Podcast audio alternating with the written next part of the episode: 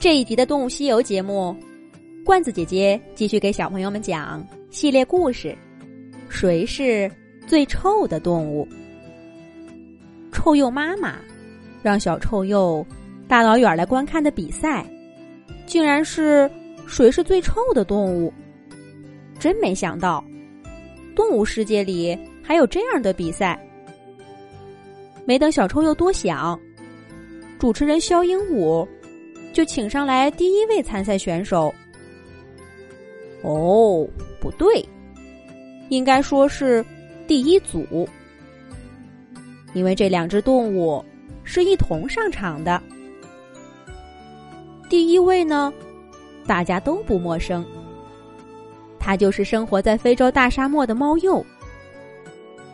猫鼬先是四脚着地，高高的竖起尾巴。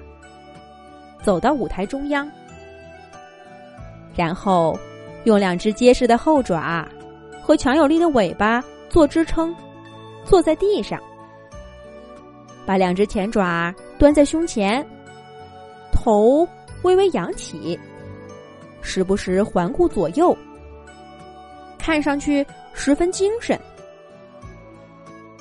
第二只动物就有些陌生了，乍一看。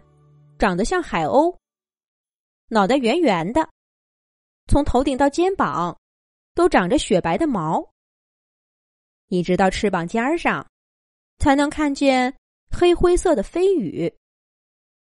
它的脚丫也像青蛙的蹼一样，把脚趾头都连在一起，一看就知道是一只水鸟。不过这只鸟。比海鸥的体型要大些，嘴巴上面有一根醒目的圆管子。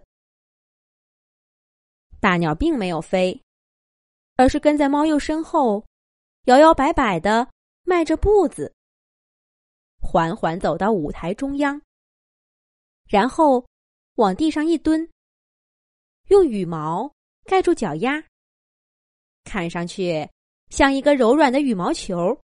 十分漂亮。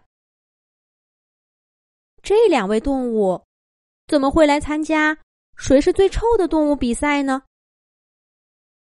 主持人肖鹦鹉帮大家问出了心中的疑问。他挺着胖乎乎的肚子，走到两位参赛选手面前，闻了闻，大声说道：“两位好啊！我在两位身上。”一点臭味都没闻到。我在想，你们是不是走错了场地？我们这里要比的项目叫做“谁是最臭的动物”。我看你们俩倒是应该去参加“谁是最可爱的动物”比赛。主持人肖鹦鹉幽默的话语把台下观众逗得哈哈大笑。不过，台上的两个家伙却一点离开的意思都没有。小猫鼬看了一眼旁边的大鸟，往前走了一步，大声说道：“感谢主持人的好意，但是我的确是来参加谁是最臭的动物比赛的。大家别看我身上不臭，可是……”我家里臭啊！我们平常都把便便排泄在屋子里，弄得满屋子都是便便。虽然这味道我自己并不觉得讨厌，但其他动物都觉得臭呀。所以，我完全可以代表家族来参加这个比赛。什么？你们问？家里堆满便便，没地方住怎么办？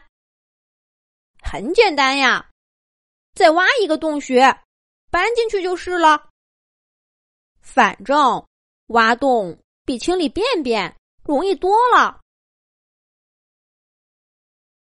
虽然大家没办法真的去猫鼬家里闻一闻，但只要想象一下那场面：黑乎乎的地下洞穴里。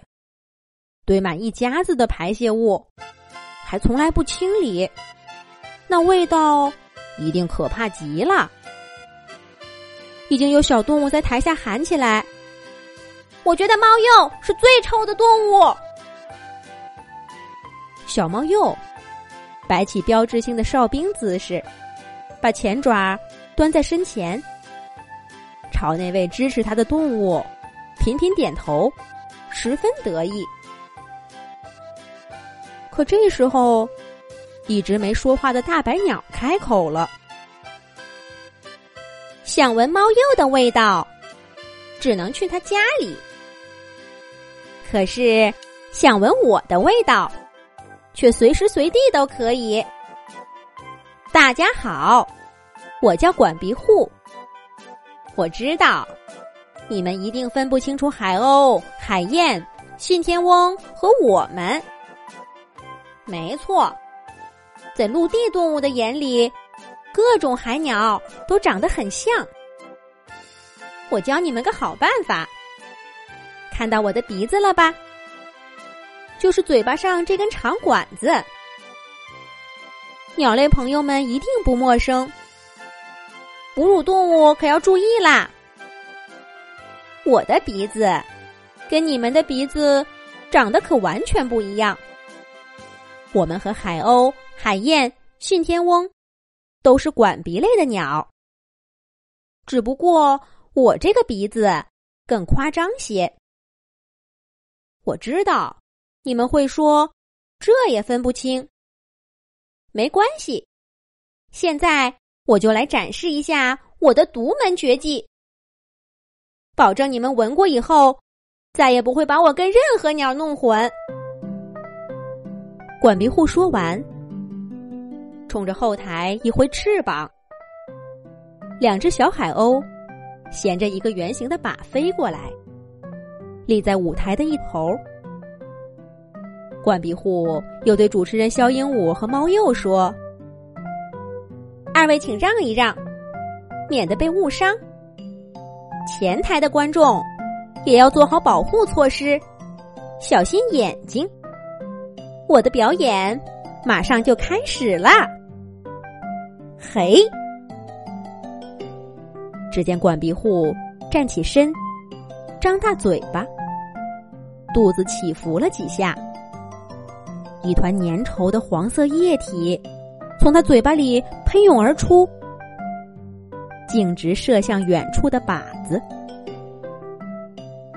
随着这股黄色液体飘过，赛场里弥漫起一股无法形容的恶臭。像腐烂的鱼，又像人类排出的汽油，闻到的动物全都忍不住捏住了鼻子。管鼻户得意地说：“怎么样？我虽然不臭，可是我的呕吐物一级臭。”前排不少动物屏住呼吸，艰难地说。管鼻户是最臭的动物。